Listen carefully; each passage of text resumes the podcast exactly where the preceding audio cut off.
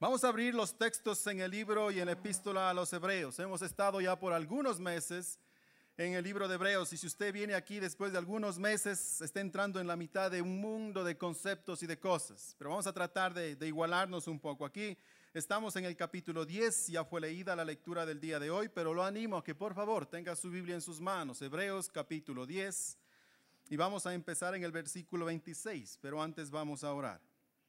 Oremos. Te damos gracias, Señor Jesús, porque podemos estar aquí. Como no creyentes podríamos estar en cualquier otro lado haciendo cualquier otra cosa que no es agradable a tus ojos. Pero a través de tu Santo Espíritu nos diste vida, nos rescataste de la muerte y nos traes un día aquí, un día domingo, a estar juntos con la hermandad que tenemos, la familiaridad, con un solo Dios, un solo Salvador, a seguir animándonos, reanimando, reavivando la fe a través de la predicación de tu palabra y la comunión que tenemos. Te pedimos entonces que el diablo no esté obrando en este lugar, que este suelo santo declaramos, Señor, que tú estás aquí no solamente con nosotros, sino en nosotros.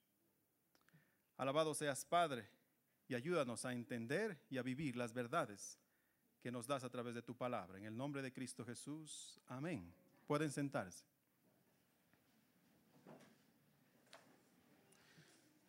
La semana pasada empezamos nuestro estudio del capítulo 10 del libro de Hebreos.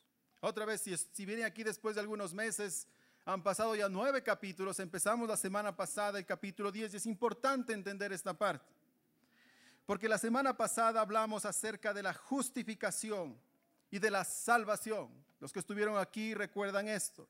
Hablamos de la, la justificación, cómo la sangre de Cristo nos justifica a cada uno de nosotros que no, que no tenemos que estar haciendo nada, no tenemos que hacer una peregrinación, no tenemos que dar más ofrenda, porque si he puesto mi fe en el Señor Jesús, entonces no puedo estar más cerca de Dios de lo que ya estoy ahora. Eso es. Y entonces nos metimos a esto de la ley, la ley de los sacrificios. Y comenzamos a entender ya desde la perspectiva bíblica y de los hebreos que la ley de los sacrificios no es lo que me salvaba. Cuando yo traía un animal al sacrificio y lo mataba, no era eso lo que me salvaba, lo que perdonaba mis pecados, en ninguna manera. Lo que perdonaba mis pecados era la fe que yo traía cuando iba a sacrificar ese animal, sabiendo que el sacrificio mayor estaba por venir, el sacrificio de Cristo.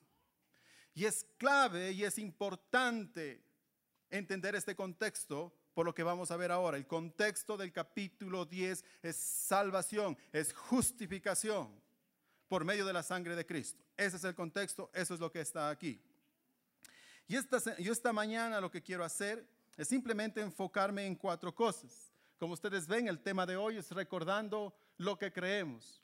Recordando lo que creemos en cuanto a cuatro aspectos, el pecado, la ira de Dios, las pruebas y la fe cristiana. Y espero que al final de esta mañana todos podamos decir si eso es lo que nosotros creemos. Vamos a empezar en el versículo 26 del capítulo 10 a los Hebreos. Versículo 26 y vamos a ir solamente dos hasta el 27. El texto dice lo siguiente. Porque si pecaremos voluntariamente, porque si pecaremos voluntariamente después de haber recibido el conocimiento de la verdad, ya no queda más sacrificio por los pecados sino una horrenda expectación de juicio y de hervor de fuego que ha de devorar a los adversarios. Son palabras fuertes, son palabras fuertes y noten por favor lo que el escritor está diciendo. Y esto es importante. Lo que el escritor está diciendo es que hay un punto en la vida cuando el sacrificio de Cristo, hay un punto en la vida cuando el sacrificio de Cristo por medio del cual somos perdonados, ya no se aplica o ya no rinde efecto en la vida de las personas. Tenga ojo, tenga, note eso en su, en su cabeza, por favor. En otras palabras, lo que el escritor está diciendo, o el escritor dice, es que hay un punto en la vida cuando la salvación, la cual viene por medio de Cristo, que es lo que está hablando el capítulo 10, esta salvación ya no rinde efecto en nuestras vidas. Es decir, hemos perdido la salvación. Y usted dirá, no, pastor, eso no puede pasar. No, sí puede pasar. Y eso es lo que el texto está diciendo. Solo tiene que abrir los ojos y ver un poco más lo que dice el texto. Noten por favor, y les muestro algo aquí. Noten el versículo 26, por favor. El escritor, quien es creyente, el escritor, quien es creyente, es cristiano, tiene su fe en Cristo. Por favor, note eso. Se incluye a sí mismo y dice, si pecaremos. Si pecaremos, ¿quién pues?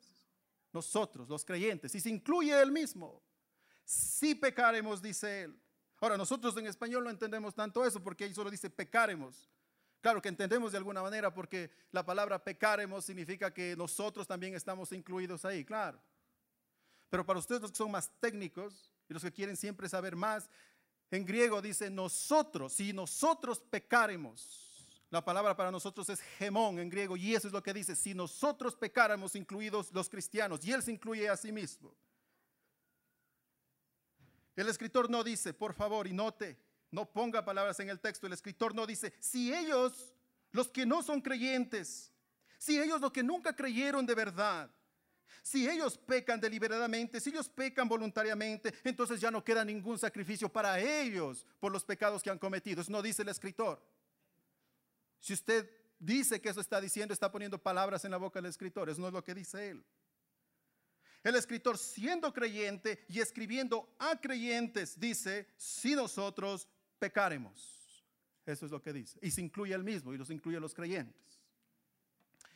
Ahora, ¿cómo llegamos a ese punto? ¿Cómo llegamos a perder esa salvación tan buena, tan grande a través del sacrificio de Cristo? El versículo 27 dice claramente, esto pasa si pecamos voluntariamente, si pecamos deliberadamente y note que está hablando otra vez a creyentes.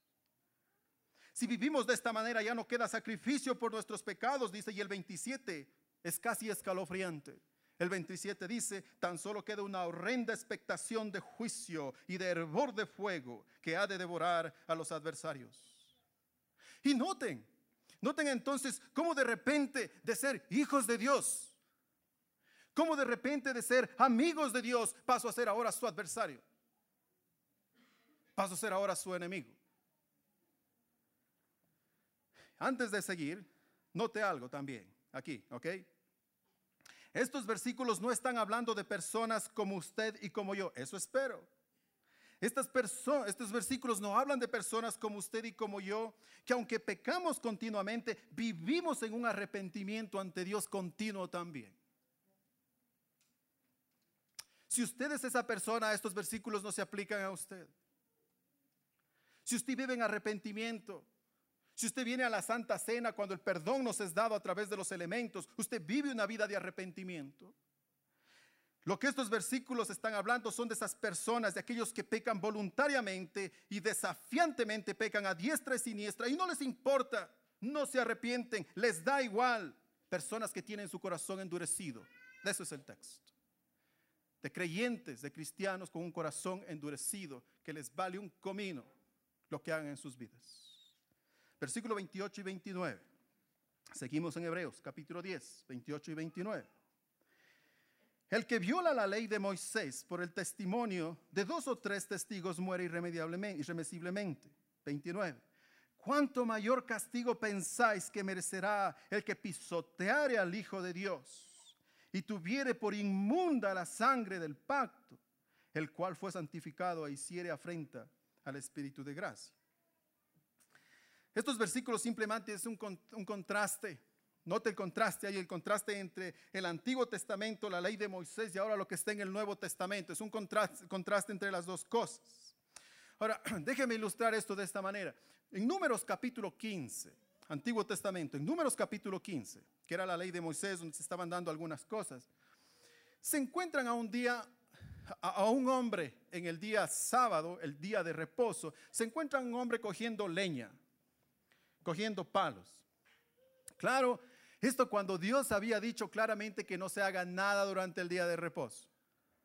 Siempre hay uno, ¿no? Alguien da una orden y siempre hay uno que desobedece. Deliberadamente, desafiantemente, Dios había dicho no y lo encuentran cogiendo leña ese, ese sábado. Entonces la gente lo coge y lo mete en prisión. Y como no sabían qué hacer, Le preguntan a Dios. Y dicen, Dios, ¿qué tenemos que hacer con este hombre que hemos encontrado cogiendo leña en el día de reposo?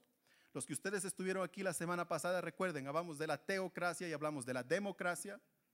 Esto es teocracia lo que está pasando aquí. Dios es el que manda las leyes y dice directamente, ya no vivimos en una democracia, por eso no aplicamos las mismas cosas. Entonces, este hombre le encuentran cogiendo leña, cogiendo palos, y lo ponen en prisión. Y le preguntan a Dios, ¿qué tenemos que hacer con él? Números capítulo 15, versículo 35, esto es lo que dice. Irremesiblemente muera aquel hombre, dice Dios. Irremesiblemente muera aquel hombre. Apedrelo toda la congregación fuera del campamento. Y ahora usted dice, este, este tonto murió por estar cogiendo palos. Sí, por eso murió. Cogiendo y volviendo a la idea de Hebreos, ¿qué es lo que dice Hebreos? Si un hombre murió por estar cogiendo palos en el día de reposo bajo la ley de Moisés, ¿cuánto más tendrá que sufrir aquella persona que pisotea la sangre de Cristo? Ese es el contexto.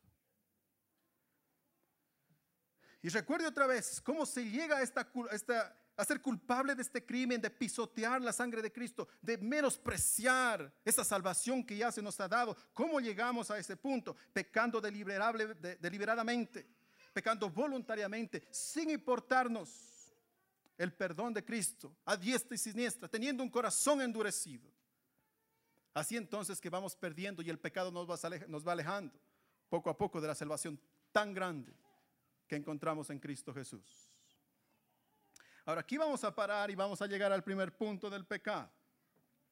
Y aquí es lo que quiero mencionarles a ustedes, que es lo que como personas que creen en la Biblia, creemos nosotros en cuanto al pecado. Y esto es lo que creemos. Lo que, creemos es que el pecado es real y es peligroso. Eso creemos. Creemos que el pecado es real y es peligroso. Si nos entretenemos con Él, Él va a endurecer nuestros corazones, va a cauterizar nuestros corazones de tal manera que a la larga nuestra salvación peligra. No hay que entretenerse con el pecado. El pecado es real y es peligroso. Ahora, el problema es que en nuestros días ya no nos gusta hablar de pecado. Es como hablaba Juan Pablo que estaba mencionando esto aquí. Ya no nos gusta hablar de pecado. Más bien lo toleramos y lo justificamos. Lo toleramos y lo justificamos. Uh, Carl Menninger, tal vez algunos de ustedes han escuchado el nombre del libro, tal vez no él, pero uh, Carl Menninger, que es un psiquiatra norteamericano, un psiquiatra norteamericano, escribió un libro que se llama ¿Qué pasó con el pecado? En inglés es Whatever Happened to Sin. ¿Qué pasó con el pecado? Y en su libro, él que es psiquiatra, no yo, no un pastor por ahí en Ecuador, en algún lado por ahí, él, y es muy conocido, muy famoso. En su libro, Menninger, dice que lo que antes se consideraba como pecados serios, ahora se consideran delitos y enfermedades.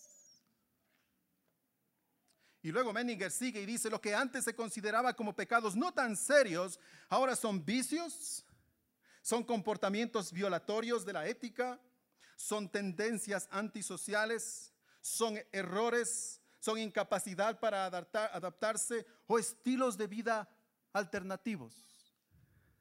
Es todo, pero no pecado. Cualquier cosa, pero no pecado. Y en su libro y otro libro llamado Una nación de víctimas, este es otro autor, se llama Charles Sykes, un libro llamado Una nación de víctimas. Sykes dice que como ahora hay nuevas enfermedades, ¿no? Estas cosas hay como, como ahora hay nuevas enfermedades, ahora tenemos que, hemos tenido que crear también nuevos hospitales. ¿Y cuáles son estos nuevos hospitales? Dice Sykes. Estos nuevos hospitales tienen un nombre diferente, dice Sykes. Por ejemplo, jugadores de azar anónimos, adictos a las píldoras anónimos, nicotina anónimos, alcohólicos anónimos emociones juveniles anónimos, padres solteros anónimos, salud emocional anónimos, deudores anónimos, y adictos al trabajo anónimos, etcétera, etcétera, etcétera. Y esto no está dicho para desprestigiar a todas estas instituciones, por supuesto, en ninguna manera. El punto de Sykes y Menninger es que todo esto refleja simplemente que ya no creemos en el pecado, sino que tan solo vivimos en un mundo de víctimas. Vivimos en un mundo de víctimas que solamente están enfermas. Ese es el punto. Y hermano, pensar y vivir, pensar y vivir, tolerando, justificando, coqueteando o entreteniéndome con el pecado, es muy peligroso. Es muy peligroso. Porque lo que busca el pecado es endurecer mi corazón. Eso es lo que busca. Y note algo más. No son esos pecados grandes, entre comillas, y los pongo entre comillas, ¿no? Porque no hay pecado grande, pequeño. No son esos pecados grandes como salir y asesinar a 10 mil personas. Ser como el guacho. No son esos pecados grandes los que realmente o generalmente me arruinan la vida. Son los más pequeños. Como una adicción. Una adicción a la pornografía, por ejemplo. El daño que le hace a su propia mente, corazón, a su matrimonio y a todo lo demás que toca su vida. Son esos pecados pequeños que entretenemos habitualmente lo que, los, lo que nos carcomen como cáncer desde adentro y que nos destruyen a la final. Nos hacen perder la sensibilidad espiritual, nos cauterizan el corazón y finalmente nos alejan más y más de Dios. El pecado es real, hermanos, y el pecado es peligroso. Ahora, hagámoslo más real para ustedes y para mí. Les hago una pregunta. ¿Qué es lo que están haciendo ustedes habitualmente?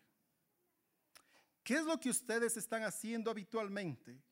Que saben que está mal, pero no hacen nada por remediarlo. Usted sabrá mejor que yo, por supuesto, usted conoce su vida. Yo conozco los míos. Que hay cosas que hacemos habitualmente y sabemos que está mal, pero simplemente no queremos remediarlos. Oh, y no se vale decir, es que no puedo. No se vale decir, es que ya estoy muy viejo, pastor, ya estoy muy vieja. No se vale decir porque decir eso es menospreciar el poder de la sangre de Cristo en su vida. Porque cuando Cristo murió por mis pecados en la cruz, Él no solo, Él no solo me libró de las consecuencias del pecado que es el infierno.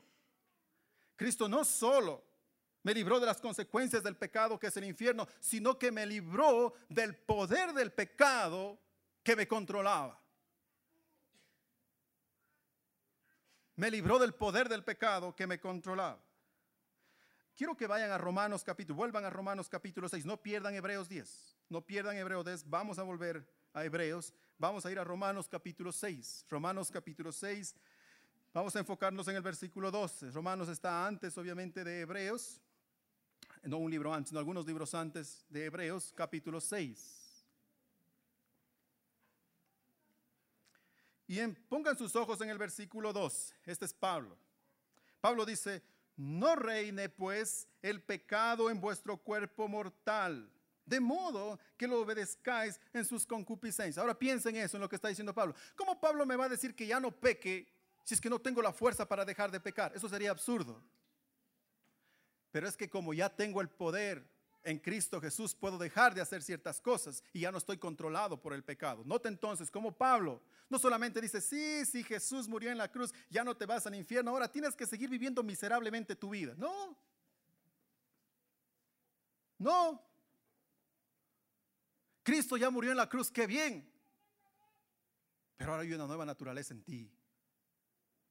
Y esa nueva naturaleza ya no está sujeta ni controlada por el pecado. Es muy diferente. Como cristiano ahora seré seducido por el pecado. Como cristiano ahora seré tentado por el pecado, pero ya no controlado por él. Tengo una nueva naturaleza en mí. Y ya no, y ustedes estaban cantando esto ya.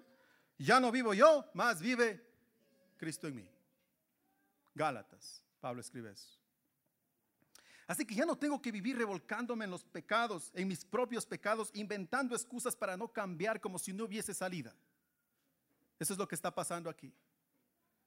Ya no tengo que seguir revolcándome en las mismas cosas, diciendo, oh, es que estoy muy viejo, oh, no es que no tengo tiempo, oh, no es que esto y el otro, inventando cualquier excusa para no cambiar. En Cristo he sido perdonado y librado del poder del pecado sobre mí. ¿Significa esto que voy a ser perfecto? No. No podemos ser perfectos en esta vida, tenemos tanto que cambiar. Pero ¿qué significa? Esto sí significa que puede ser mejor de lo que es hoy en día aquí sentado. Eso sí. Usted y yo. Eso significa que sí puedo dejar de tener una adicción a la pornografía y estar ahí todos los días, todo el día haciendo clic donde no debo hacer clic. Esto significa también que sí puedo dejar de estar en la esquina chismeando todos los días, todo el día. Significa que sí puedo tener un mejor matrimonio del que tengo ahora, en vez de estarlo viendo que simplemente está todo de bajada. Significa que sí puedo cambiar en unas áreas de mi vida y ser mejor.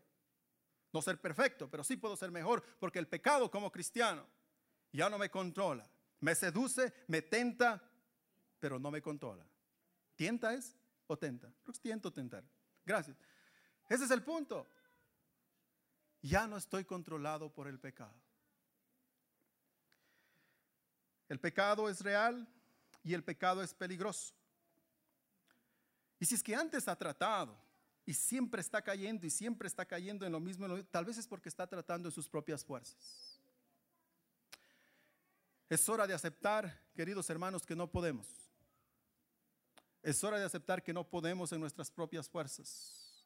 Y una vez que acepte eso, entonces sí acepte después la ayuda del Señor Jesús y de su Santo Espíritu para poder cambiar su situación, cualquiera que ésta sea. Cualquiera que ésta sea. Tengan cuidado, el pecado es real, está vivo y coleando y es peligroso. Pasemos a lo segundo. Miren el versículo, volvamos a Hebreos, por favor. Hebreos capítulo 10, versículo 30 a 31. Hebreos capítulo 10, versículos 30 y 31. El argumento sigue del escritor y dice, pues conocemos al que dijo, mía es la venganza. Y yo daré el pago, dice el Señor, y otra vez el Señor juzgará a su pueblo. Versículo 31, es una de las cosas más escalofriantes del Nuevo Testamento. Horrenda cosa es caer en las manos del Dios vivo.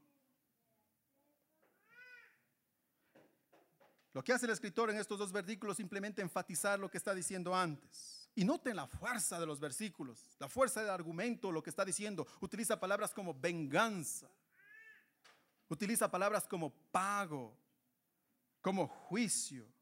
Y el 31 remata diciendo, horrenda cosa es caer en las manos del Dios vivo. Los primeros versículos del capítulo 10 de Hebreos dicen, no hay cosa mejor que ser perdonado en Cristo Jesús. No hay gozo más grande, no hay alegría más grande que ser perdonado de todos mis pecados simplemente poniendo mi fe en el Señor Jesús. Pero note acá el contraste tan diferente. Cuando ya quito esa fe de ahí o cuando voluntariamente hago lo que me da la gana, entonces no hay cosa peor que estar en sus manos. Eso es lo que está diciendo. Ahora, sin embargo, este tipo de mensaje ya no se escucha mucho desde los púlpitos. Ya no se escucha mucho esto de que horrendas cosas es caer en las manos de un Dios así.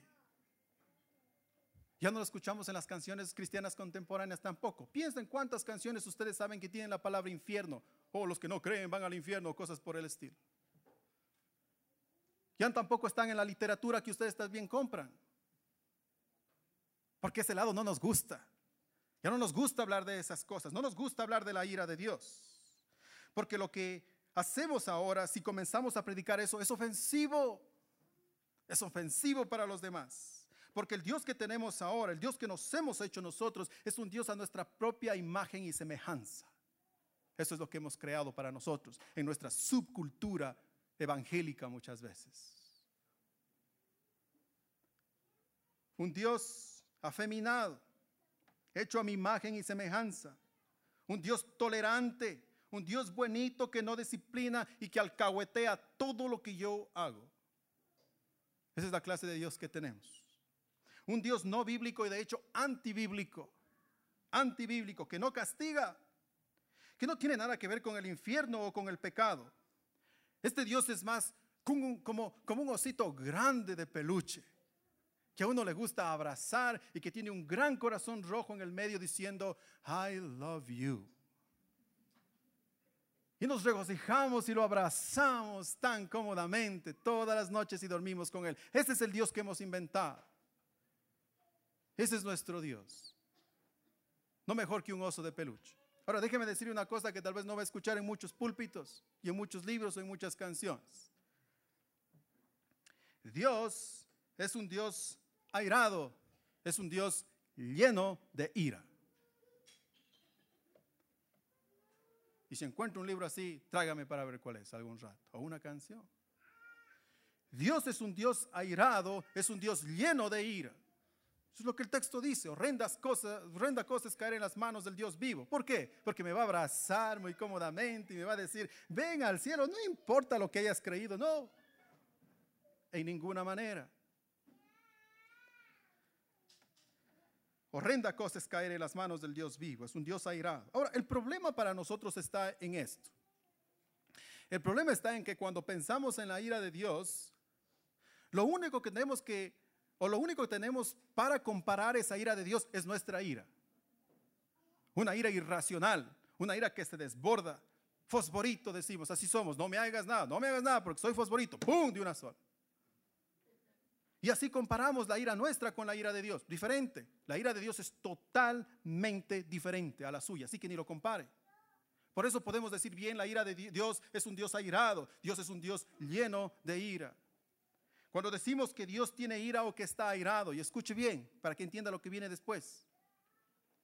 Cuando decimos que Dios es un Dios lleno de ira o cuando la Biblia dice que Dios es un Dios de ira o lleno de ira, lo que estamos diciendo, lo que significa es que Dios aborrece intensamente el pecado. Dios aborrece intensamente el pecado y por lo tanto reacciona justamente en contra de él. Eso es cuando nos referimos a la palabra ira en cuanto a Dios. Dios odia el pecado y reacciona justamente en contra de él. Y es obvio, ¿no? Si Dios ama lo que es recto, si Dios ama lo que es justo, si Dios ama lo que es santo, si Dios ama lo que es moral, si Dios ama lo que es bueno, entonces es lógico y necesario. Entonces es lógico y necesario que aborrezca todo lo que no es recto, santo, justo, moral o bueno. Si quiere volver, yo no sé si quiere, Hebreos capítulo 3, versículo 11, que dice Dios, por tanto, dice Dios, juré en mi ira juré en mi ira, no tendrán, no entrarán en mi reposo. Por si acaso usted es una persona que está diciendo, no, pero el Dios del Antiguo Testamento es el que era malo. Este es Nuevo Testamento, Hebreos 3:11. Romanos 1, 18, porque la ira de Dios se revela desde el cielo contra toda impiedad y injusticia. Entonces no es Antiguo Testamento, es Biblia. Es todo un concepto que encontramos en todo el texto. Ahora, si todavía tiene problemas en imaginar esto de que Dios, ¿cómo puede estar lleno de ira y cómo puede estar lleno de amor? Ah, déjeme ponerlo de esta manera. Para usted y para mí, para usted y para mí, la ira y el amor son diferentes conceptos que no siempre y nunca están, más bien dicho, en el mismo lugar, nunca están juntos, son excluyentes. Es decir, cuando tengo amor, la ira no está ahí. Y cuando tengo ira, el amor no está ahí. Son conceptos excluyentes para nosotros. Si hay uno, no está el otro pero para Dios es diferente. Los dos están presentes todo el tiempo. Y otra vez, ¿por qué puede estar la ira presente? Simplemente porque es la reacción justa que Dios tiene contra el pecado. Totalmente. Para Dios la ira y el amor son totalmente razonables, son controlados y es una respuesta voluntaria y dirigida hacia el pecador. escúcheme bien.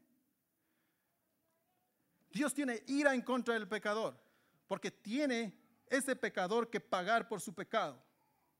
Y eso es justo, Dios siendo justo. Pero al mismo tiempo, Dios lo ama de tal manera que tiene que proveer de una manera para salvarlo a través de Cristo Jesús.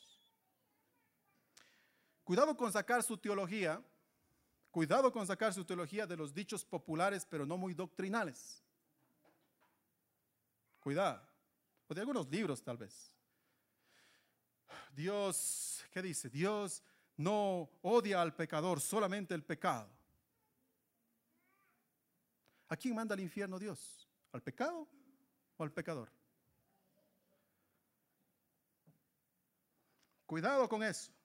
Lo bíblico sería decir, Dios odia y Dios ama al pecador. Pero si no, no, no, no, no, pastor, ahí sí se pasó la línea. No me pase la línea. Abra Salmos, por favor, a Salmos capítulo 5. No pierda Hebreos, no pierda Hebreos. Hebreos, perdón, Salmos capítulo 5. Libro de Salmos, como a veces digo, es casi fácil de encontrar, está casi a la mitad de la Biblia. Salmos capítulo 5, versículo 5 y versículo 6. Y note por favor las palabras. Salmos 5, 5 y 6. Que dice, los insensatos no estarán delante de tus ojos. ¿Cuál es la siguiente palabra? Aborreces a todos los que hacen iniquidad destruirás a los que hablan mentira, y el hombre sanguinario y engañador que dice, abominará Jehová. Dios odia y ama al pecador. Esa es doctrina bíblica. Eso es lo que es, no doctrina popular. Y el odio, porque es un odio dirigido, es un odio sensato, es una reacción justa hacia el pecador o hacia el pecado.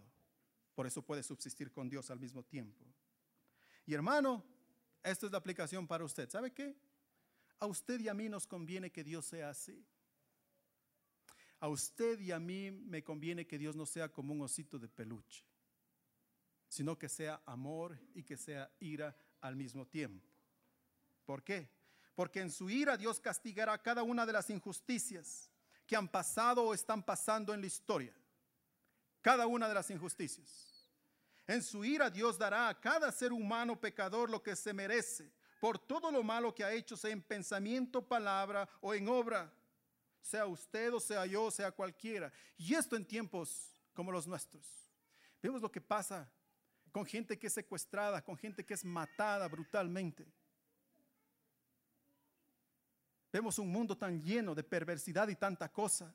Y no podemos sino preguntarnos, ¿qué va a pasar con este mundo? ¿Qué nos dice la ira de Dios?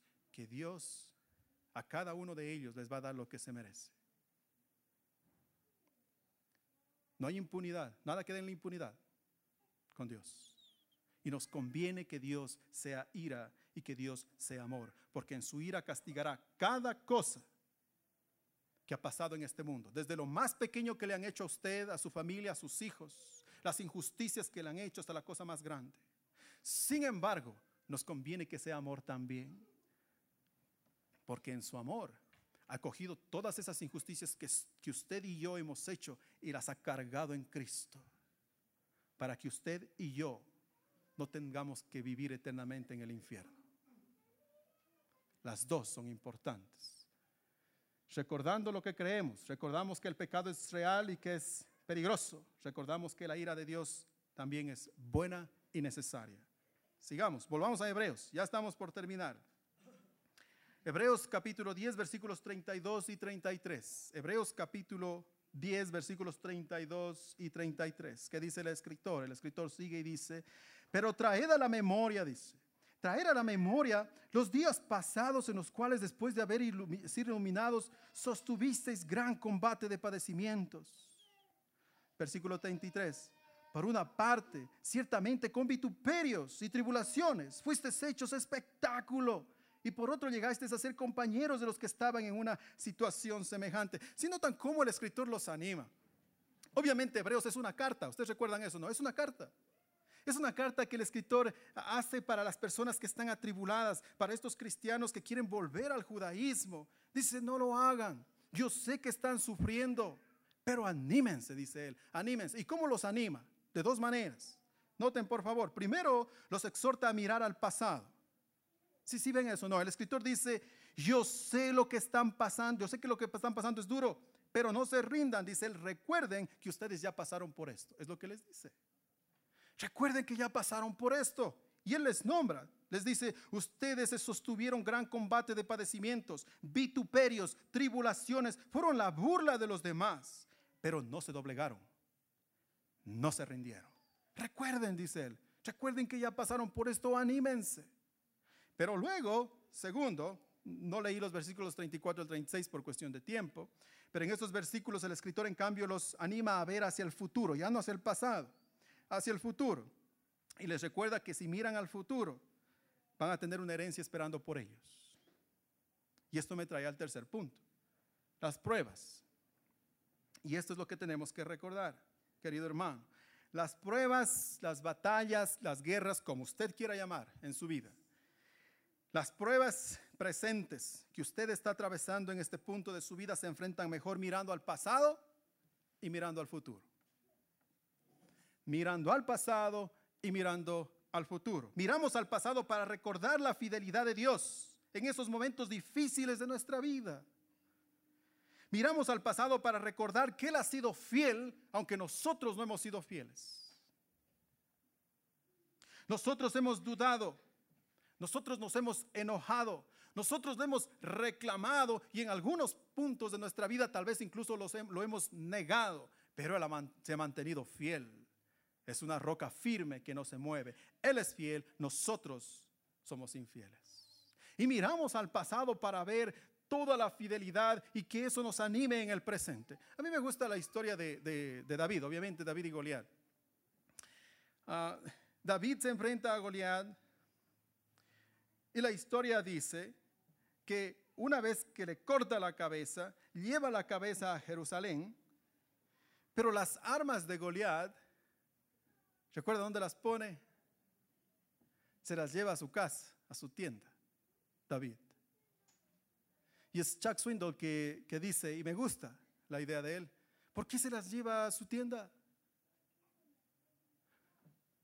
Porque cada vez que entraba a la tienda y tenía un problema afuera, entraba y podía ver una espada gigante, un casco gigante o lo que quiera que se llevado y veía la fidelidad de Dios, que aunque él estaba muerto de miedo enfrente de un gigante, recordaba que Dios había sido fiel para derrotar a ese gigante y ahí estaba lo que sobraba y había quedado de aquel gigante. Miramos al pasado miramos al pasado. Y ahí encontramos la fidelidad de Dios, aunque no encontramos la nuestra, pero la encontramos de, Él. Pero ¿qué más dice Él? No solo miren al pasado, miren al futuro. Miren al futuro porque hay esperanza ahí. Ustedes los que están casados recordarán, cuando uno se va a casar, hay un mundo de preparaciones que uno tiene que hacer. Innumerables. Ahora más. Antes creo que era más fácil, ¿no? Pero hay un mundo de cosas. La novia quiere esto, pero no hay plata. Hay que escoger la comida correcta, el lugar correcto, la ropa correcta, las flores correctas, la música correcta, las damas correctas, el pastor correcto, los caballeros correctos, la iglesia correcta y un mundo de cosas. Y encima de eso tenemos que lidiar con las suegras. Ahora, si Dios, perdón, este es mi punto anterior. Ahora, ¿qué es lo que lo mantiene al pobre novio siguiendo a través de tanto estrés y tanta cosa? El día de la boda. El día de la boda. Un día esto va a acabar.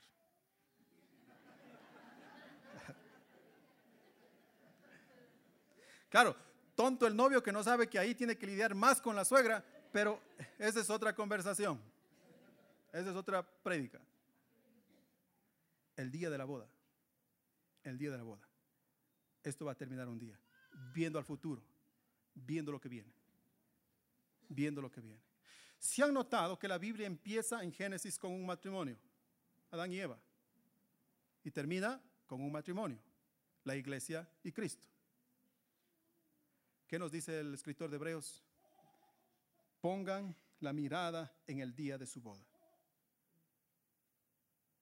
Mira lo que está por venir. Mira lo que está por venir. Si es que mi tesoro es solamente esta chulla vida, el aquí y el ahora, y mi fe en el futuro en esa boda es una fe de bilucha, nunca voy a poder enfrentar la adversidad, tener la esperanza o tener la esperanza en medio de la tribulación. No, no, no, no. Pero si en medio de mis problemas miro hacia atrás y recuerdo la fidelidad de Dios, y miro hacia adelante y me agarro a las promesas de Dios, entonces esta vida es más llevable, mucho más llevable. El pecado es real y peligroso, la ira de Dios es buena y necesaria, Las pruebas se enfrentan mirando atrás o al pasado y también al futuro. Y finalmente, la fe cristiana. Versículos 38 y 39. Vamos a saltarnos, por supuesto, no tenemos tanto tiempo para lo del medio. Versículos 38 y 39. Hebreos capítulo 10. El escritor dice, mas el justo vivirá por fe. Y si retrocediera, no agradará a mi alma. Está citando a Dios. Pero nosotros no somos los que retroceden para perdición, sino de los que tienen fe para preservación del alma. El escritor dice en el 38 que somos salvos por medio de la fe. ¿no? Esto es una cosa que hemos, vemos desde Abraham, obviamente, y sigue todas las epístolas de Pablo. No somos salvos por las obras, somos salvos por, medio, por gracia, por medio de la fe. Es lo que hemos hablado ya tantas veces. Pero noten, por favor, que de acuerdo al versículo, versículo 38, se puede retroceder de esa fe, es lo que dice, ¿no? Y que si uno retrocede de esa fe, eso no le agrada a Dios. Y si usted está pensando, no, pero tal vez simplemente es eh, hacer algo malo, no, no, no. El versículo 39 dice que retroceder es igual a perdición. Ese es el contexto. Eso es lo que dice. Así que nosotros que somos hechos justos por medio de la fe, no somos los que retrocedemos, dice. No somos eso, dice el escritor. Mantengámonos firmes en esa fe que profesamos, no retrocediendo, porque retroceder sería perdición. Y con esto llegamos al último punto, la fe. No me voy a meter ahora mucho, no sé quién está, sí sé quién está predicando la próxima semana. No me voy a meter mucho con la fe porque noten el capítulo 11 es el capítulo más conocido de toda la Biblia en cuanto a la fe. Y empieza con esas palabras tan importantes, es pues la fe, la certeza, la, la esperanza y la convicción de lo que no se ve, palabras que todos conocemos. No me voy a meter tanto en eso, pero no quiero dejar pasar lo que el capítulo 10 sí nos enseña en cuanto a la fe. El capítulo 10 sí nos enseña algo en cuanto a la fe. Ahora, quiero que piensen conmigo. Yo sé que están con hambre, todavía es de mañana, son once y media, ok, estoy pendiente del tiempo, ok. Piensen conmigo aquí. Todo el argumento de este capítulo 10 todo el argumento del capítulo 10, y diría del libro, incluiría también el argumento de toda la Biblia. Pero vamos con el capítulo 10. Todo el argumento del capítulo 10 está basado en lo que un hombre hizo. ¿Sí o no?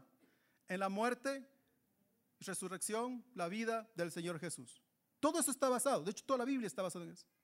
Pero el capítulo 10, específicamente el capítulo 10, está basado en lo que un hombre hizo, en la vida, en la muerte y en la resurrección de Cristo. Es decir, todo el argumento, y note por favor, aquí es donde quiero llegar, todo el argumento de este libro está basado en una persona real y en eventos históricos reales. Ese es el punto. Todo el argumento está basado en una persona que fue real y en eventos históricos reales. Ahora, si usted es una persona de esas medias intelectuales y que dice, no, ese Jesús nunca vivió, solo la Biblia nos habla de eso. No, eso es mentira. Hay muchísimos otros escritores antiguos que no tienen nada que ver con la Biblia o con Dios, de hecho, que odian a Dios y nos dicen que Jesús fue real. Suetonio, Plinio, Mara Mar Serapio, Tácito, Josefo y un mundo de historiadores más. Nos dicen que Jesús fue real y que lo que hizo fueron cosas bien impresionantes. No solo la Biblia nos habla de Jesús. ¿Qué nos dice todo esto? Que la fe, y note por favor, de la cual habla este capítulo 10, que la fe de cual habla la Biblia es una fe histórica y real y no una fe subjetiva en algún lado por ahí arriba. Cuidado, esa no es nuestra fe. Esa no es nuestra fe. La fe cristiana no es ciega, la fe cristiana ve muy bien. La fe cristiana ve muy bien. Si la fe que usted tiene en Cristo no es más que un sentimiento bonito en algún lado y en su corazón, su fe no es mejor que las demás. Los mormones siempre me han interesado, ¿no? Algún día fui aquí abajo a querer traer uno de los, no sé cómo se llamarán pastores, no sé cómo se llaman, ancianos creo que se llaman, ancianos. Ah, uno de los, eh, para que venga aquí a darnos una charla, no el domingo, eso sí, no el domingo, o sea, eh, en un sábado quería hacer eso, pero no encontré a nadie. Y me han interesado porque tienen unas historias interesantísimas. Ellos dicen, por ejemplo, que Jesús vino a América, que caminó entre nosotros en algún, en algún punto. También dicen que algún día van a ser dioses que van a habitar en su propio planeta. ¿Cómo se diferencia su fe de la fe de ellos? Si su fe simplemente es un sentimiento subjetivo en algún lado, no tiene diferencia con la suya. La diferencia entre su fe, la de ellos y cualquier otra religión es que su fe es real y su fe es histórica. Esa es la diferencia entre las dos. La fe no nos llama a sacrificar nuestro intelecto y la razón para luego dar un salto subjetivo a la oscuridad. Más bien nos llama a salir de la oscuridad y depositar nuestra fe en un ser histórico y real en Cristo Jesús. Y le digo algo más. Le digo algo más. Va a sonar extraño esto, pero es la verdad. La razón por la que creemos en cosas, la razón por la que creemos en cosas como la Biblia, la razón por la que creemos en cosas como Dios, los ángeles, Satanás, un mundo por venir, no es porque la Biblia dice así. La razón por la que creemos en todas esas cosas no es porque la Biblia dice así. Más bien, la razón por la que creemos en todas estas cosas y creemos también en la Biblia es porque Jesús, un ser histórico y real, nos enseñó, nos dijo y nos demostró que todas estas cosas, incluyendo la Biblia, son cosas reales. Esa es la diferencia. Esa es la diferencia. El énfasis de la fe cristiana es un Cristo histórico, real, en tiempo y espacio. Y si su fe no está basada en Él, en este ser histórico, entonces su fe no es mejor que la de testigos de Jehová, los mormones o un niño que todavía cree en Santa Claus. Nuestra fe es diferente. Nuestra fe es real. Nuestra fe es histórica. Bastante comida esta mañana, comida sólida. Si no entendió algunas cosas, están creo que las prédicas en la página web, puede escucharlas otra vez. Pero es comida sólida lo que tenemos en hebreo. ¿Recuerdan lo que nos propusimos alguna vez, algún tiempo atrás? Ya no tomar solo leche, sino cosas sólidas. Y eso es lo que hemos estado haciendo aquí, domingo a domingo. Vamos a ponernos de pie y vamos a orar.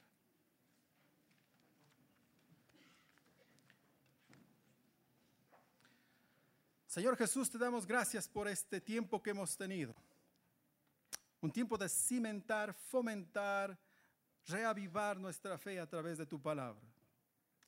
Te pedimos entonces que en esta semana, que en este tiempo, ahora que hemos escuchado esto, nos ayudes, Señor, a poner esto en una manera práctica en nuestras vidas, para nosotros y con nuestro prójimo, para los demás.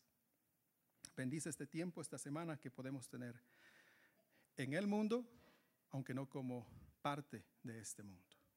Gracias por alimentarnos, gracias por la comunión, gracias por el tiempo. En el nombre de Cristo Jesús. Amén. Pueden sentarse.